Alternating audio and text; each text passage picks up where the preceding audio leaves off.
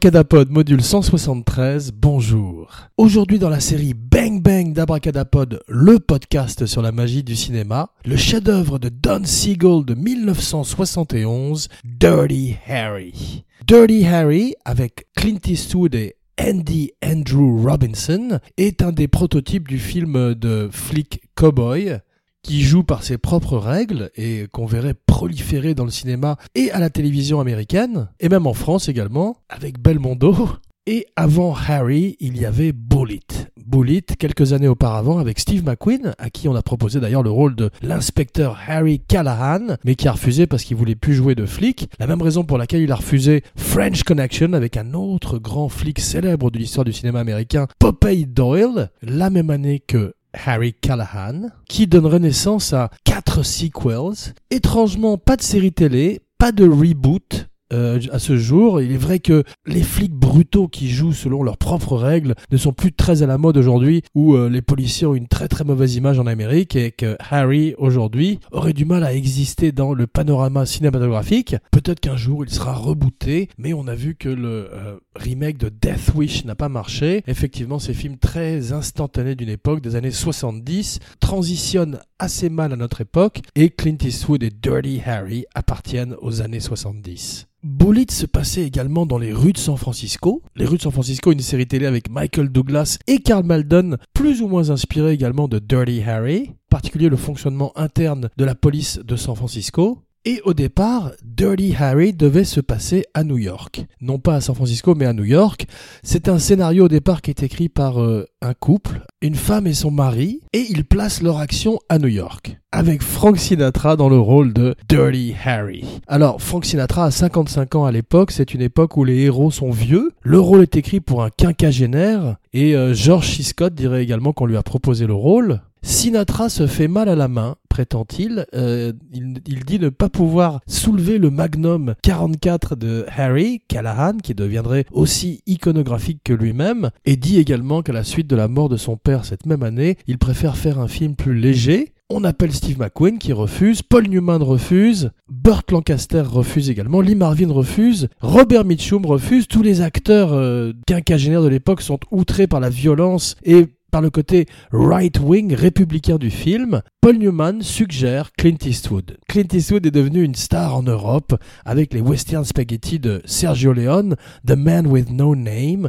Il est revenu en Amérique, il commence à se faire un nom avec Don Siegel dans Coogan's Bluff, qui serait une espèce de prototype de blueprint de Dirty Harry mais également avec des westerns comme Hang Them High et son premier film comme metteur en scène, Play Misty for Me, qu'il ferait la même année. Irving quitte le projet quand Frank Sinatra quitte le projet. Clint Eastwood amène son metteur en scène après Sergio Leone, c'est-à-dire Don Siegel. On verrait que plusieurs années plus tard, il dédierait son film Unforgiven à deux metteurs en scène, Sergio Leone et Don Siegel. Don Siegel est très intrigué par l'histoire de ce flic qui euh, tire d'abord et pose des questions après, avec cette espèce de canon qu'il a dans sa poche. Ça n'est pas une métaphore. Et Clint et Clint Eastwood dit à Warner Bros. qu'il est hors de question qu'il fasse le film avec un autre metteur en scène que Don Siegel. Ils ont un raccourci de langage. Il fait confiance à Don Siegel, qui est un, un vieux routard du cinéma, qui a fait beaucoup, beaucoup de films et qui a donné ses noblesses aux, films de genre, aux films B, en particulier des films comme La vengeance des profanateurs de sépulture, mais également plus tard Charlie Varick et un très bon western sur la fin d'une ère comme Unforgiven, qui est The Shootist, le dernier film de John Wayne avec James Stewart qu'il retrouve bien des années après The Man Who Shot Liberty Valance. That's my stake, Valance, en parlant de Lee Marvin. Clint Eastwood est obligé de prendre rendez-vous avec le, patron de Universal qui a Don Siegel ce contrat. Il accepte de lui prêter Don Siegel pour le temps, pour la durée du film. Et les deux hommes décident de faire le film d'abord à Seattle, après New York, puis finalement à San Francisco, une ville que Clint Eastwood connaît bien puisqu'il y est né et qui est le terrain de jeu de beaucoup des grandes histoires de flics de l'histoire du cinéma comme 48 heures ou bien sûr Bullet et euh, les quatre sequels se passeraient toutes à San Francisco. Magnum Force en 1973 est probablement meilleur que l'original. Quelques années plus tard vient The Enforcer qui est un peu moins bon. Et ensuite c'est beaucoup moins bon avec Sudden Impact, mise en scène par Clint Eastwood. Et le dernier qui est un petit peu mieux mais pas aussi bien que les deux premiers, qui est The Deadpool, avec Jim Carrey et Liam Neeson très jeunes. Il est intéressant de noter que Gran Torino, dont Abracadapod va parler bientôt dans une spéciale, puisque le mois d'avril va être le mois de Clint Eastwood, comme vous allez le découvrir par la suite, bande de petits vénards, et Gran Torino était imaginé au départ comme la dernière aventure, le dernier hurrah de Harry Callahan. Aujourd'hui, nous allons parler de sa première aventure, la première fois que nous découvrons Callahan et son Magnum 44. J'insiste car c'est un personnage à part entière, à tel point que le film serait débaptisé de Vigilance à Magnum Force pour donner toute son ampleur et toute sa place dans le film à l'arme de Clint Eastwood très pro-armes dans la vie et très républicain. Donc euh, maintenant un très grand metteur en scène, il faudrait plusieurs émissions d'Abracadapod pour couvrir la carrière de Clint Eastwood, non seulement comme acteur mais comme metteur en scène. Abracadapod le fera peut-être un jour, mais aujourd'hui nous allons parler de Harry Callahan, l'inspecteur Harry, contre Scorpio, inspiré par le Zodiac Killer, mais aussi par Charles Manson et plusieurs serial killers euh, ayant existé. Au départ, le film s'appelle Dead Right. Dès les premiers drafts, qui sont ceux qui plaisent à Eastwood, le postulat de départ est posé, à savoir un flic qui va plus loin que la loi pour arriver à arrêter les criminels qui sont protégés par cette même loi, que ce soit les Miranda, les droits Miranda qu'on vous lit au moment où on vous arrête, ou toutes sortes de procédures judiciaires qui font euh, que les criminels sortent souvent euh, libres. Callahan, lui, a la réponse. Il est mal vu de ses supérieurs, il est mal vu du maire, plein de grands acteurs de second rôle comme John Vernon, plus tard Hal Holbrook, et Callahan est une extension de l'homme sans nom, un cow-boy du XXe siècle, un, petit, un arrière-petit-fils de l'homme sans nom, qui tout d'un coup s'est retrouvé détective à la section homicide du SFPD, San Francisco Police Department, et qui prend la loi entre ses mains. Le film ferait scandale, bien sûr, car euh, la controverse est que ce vigilante, justement, prend la loi entre ses mains et devrait laisser euh, la police faire son métier et non pas défourailler comme ça, même en public d'ailleurs, au risque de blesser des innocents très souvent. Et la réponse directe de Clint Eastwood serait Magnum Force la suite, où Clint Eastwood, Dirty Harry, son doppelganger, affronte des flics beaucoup plus fascistes que lui, qui sont euh, un groupe de jeunes motards des forces de la police, inspirés par les escadrons de la mort du Brésil mais c'est une histoire pour un autre jour. Aujourd'hui, nous sommes à San Francisco dans les années 70. John Wayne a refusé également le film. Il s'en mordrait les doigts, il regretterait, il n'a pas senti le vent tourner. Tout le monde est très euh, turn-off par la violence du film, par la violence de Scorpio, un, des premiers serial killers qu'on nous montre à l'écran, à l'image de cette euh, Amérique en fin de guerre du Vietnam, à l'époque des droits civils, une Amérique déchirée par la violence, par une montée de la criminalité dans les grandes villes comme New York, comme San Francisco, comme Los Angeles et Scorpio représente une nouvelle race de criminels avec laquelle on ne peut pas discuter. Some men just want to watch the world burn. Comme dirait Alfred dans The Dark Knight. See, to them, you're just a freak, like me. Ça faisait longtemps, excusez-moi.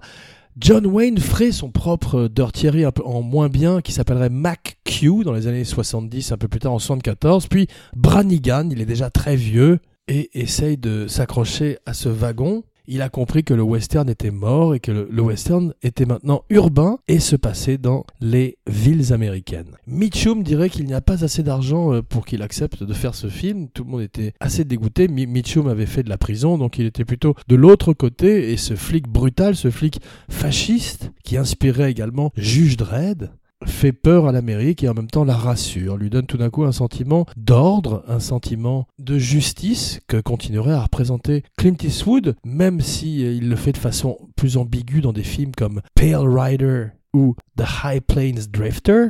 Il reste le dernier héros de l'Amérique, même si les chapeaux blancs des cowboys sont devenus gris. John Milius, qui a coécrit Apocalypse Now, qui est une figure légendaire d'Hollywood, écrit une des premières moutures du script. On y reconnaît sa patte. Terrence Malick écrit également dans les années 70, en 70, un draft du script. Don Siegel n'aime pas sa version. Euh, elle représente des flics qui font la loi de façon encore plus drastique que Callahan et servirait de plan à Magnum Force le suivant car Eastwood lui a bien aimé et s'en rappellerait au moment de faire la deuxième aventure de Callahan. Il est intéressant de noter que le premier film a été véritablement conçu comme un seul film, un seul et unique film. À l'époque, on n'avait pas d'idée de franchise ou d'univers, ni de sequel, de prequel, de reboot, de reimaginings, mais simplement un bon film. Don Siegel et l'ancienne école, c'est pour ça que Clint Eastwood l'a choisi il ferait ensemble 6-7 films, Les Innocents, remaké récemment par Sofia Coppola, mais surtout Escape from Alcatraz, qui reste encore à ce jour un des grands films de prison. Marlon Brando a été considéré à un moment par euh, le studio pour jouer Callahan, mais ils n'ont pas osé l'approcher. Ça aurait été intéressant de voir un Brando pré-dernier tango à Paris jouer un flic, brutal dans les rues de San Francisco. Mais il est difficile aujourd'hui d'imaginer un autre acteur que Clint Eastwood, même si quelqu'un comme Josh Brolin ou Chadwick Boseman serait très intéressant aujourd'hui dans le rôle. Eastwood a 41 ans, il fait toutes ses cascades, il est très en forme et il est prêt à exploser sur la scène mondiale. Dirty Harry serait le véhicule qui euh, assurerait son stardom. Depuis les années 60, il est son propre producteur avec sa maison de production Malpasso Company. C'est Malpasso qui produit euh, Dirty Harry ça s'est pas mal passé, ça s'est plutôt bien passé, et il est, il est content, et décide de revenir au draft original qui est celui qui euh, lui a plus plu. Les différents drafts suivants ont noyé un petit peu l'idée centrale en amenant des SWAT teams et toutes sortes d'autres considérations politiques dans le script. Eastwood préfère un film plus simple, et quand vient le moment de caster son némésis, Don Siegel pense à Audie Murphy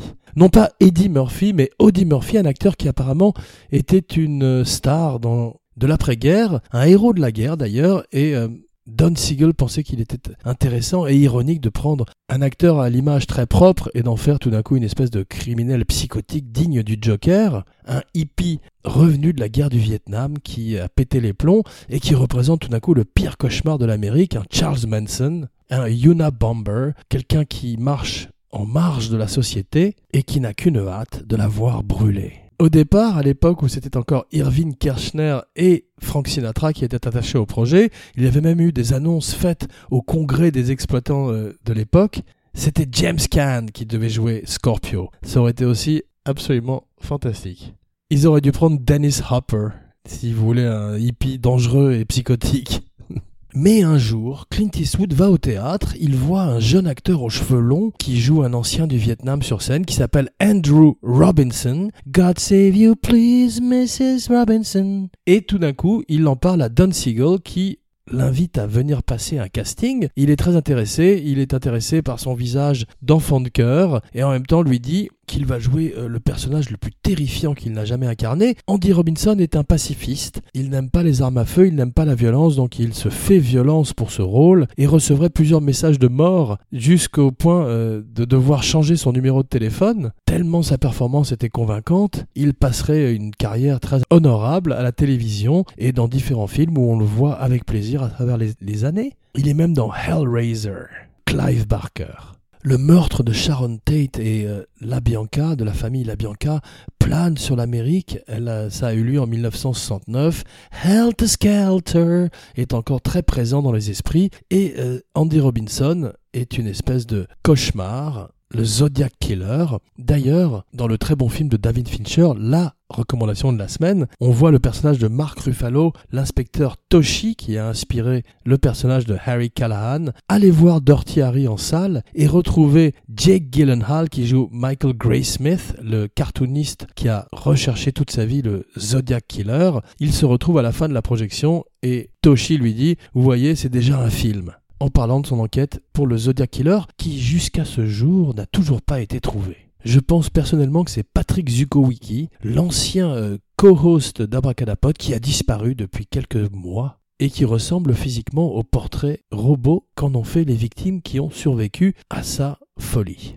Milius s'inspire des films de Kurosawa, en particulier Stray Dog, un film avec Toshiro Mifune sur le monde de la police au Japon, un détective qui est un, solitaire à la manière de Callahan qui a perdu sa femme dans un accident de voiture, tué par un, un conducteur sous.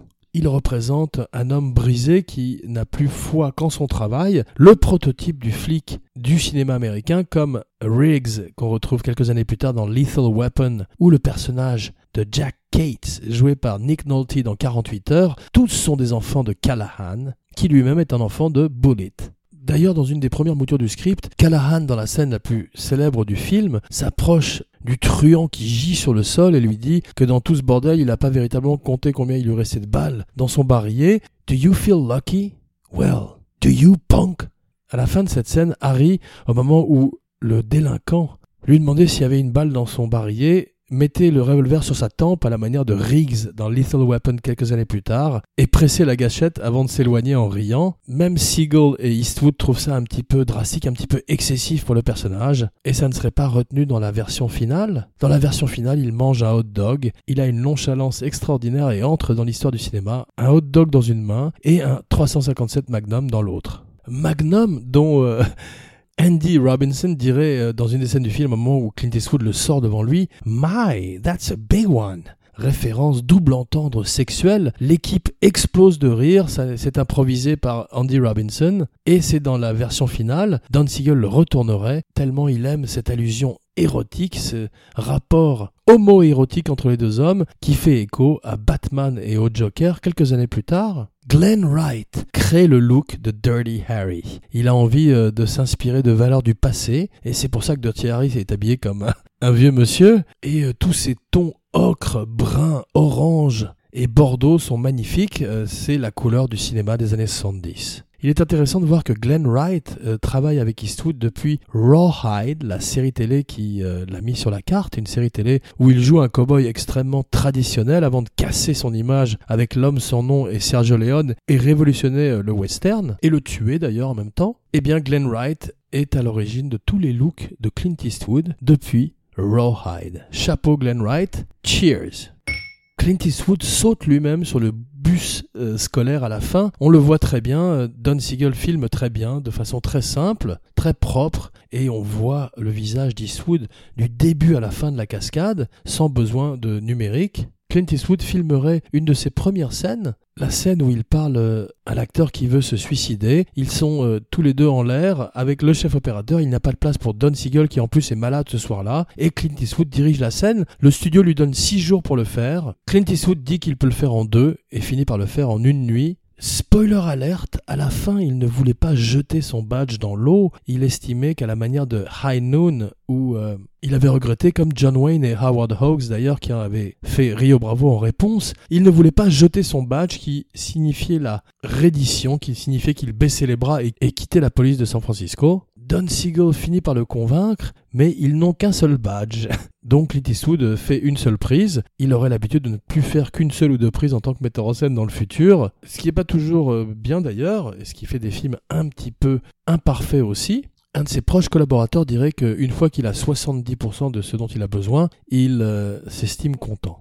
Un petit peu le contraire de Kubrick. Lalo Schifrin. Le grand Lalo Schifrin fait la musique de Dirty Harry. Il est d'ailleurs un des most valuable players de cette aventure. Il avait fait auparavant la musique de Mission Impossible. Il ferait également Enter the Dragon et beaucoup des grandes soundtracks de l'histoire du cinéma, en particulier Dirty Harry et Magnum Force, chers au cœur d'Abracadapod, car ce sont les balbutiements de l'acid jazz, un genre musical qu'Abracadapod affectionne, une espèce de groove urbain, de funk orchestral qui rythme le film, la voix.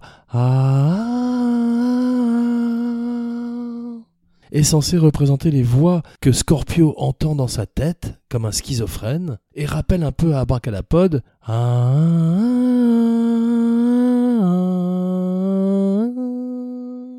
Freddy Krueger quelques années plus tard. On ressent l'influence de l'alochifrine jusqu'à aujourd'hui, où il est samplé dans beaucoup de chansons de rap, mais également dans toutes les séries télé où dès l'instant où il y a de la flûte et de la guitare wah on ne peut s'empêcher de penser au maître. Le film sort, il coûte 4 millions de dollars, on rapporte 60, c'est un très très gros succès, mais une très grosse controverse, aussi un grand scandale. Les féministes font des piquets de grève dans la rue avec des pancartes qui indiquent Dirty Harry is a rotten pig, mais le dialogue est ouvert sur la brutalité policière, sur les droits des victimes, et c'est ce que voulait Clint Eastwood au départ, secondé par le grand Don Siegel, le principal architecte de Dirty Harry. Fait par un metteur en scène inférieur, le film aurait été beaucoup moins iconographique qu'il ne l'est, mais il reste un film de son époque comme Death Wish. Une époque où l'Amérique avait besoin de ce héros car elle perdait le combat contre le crime.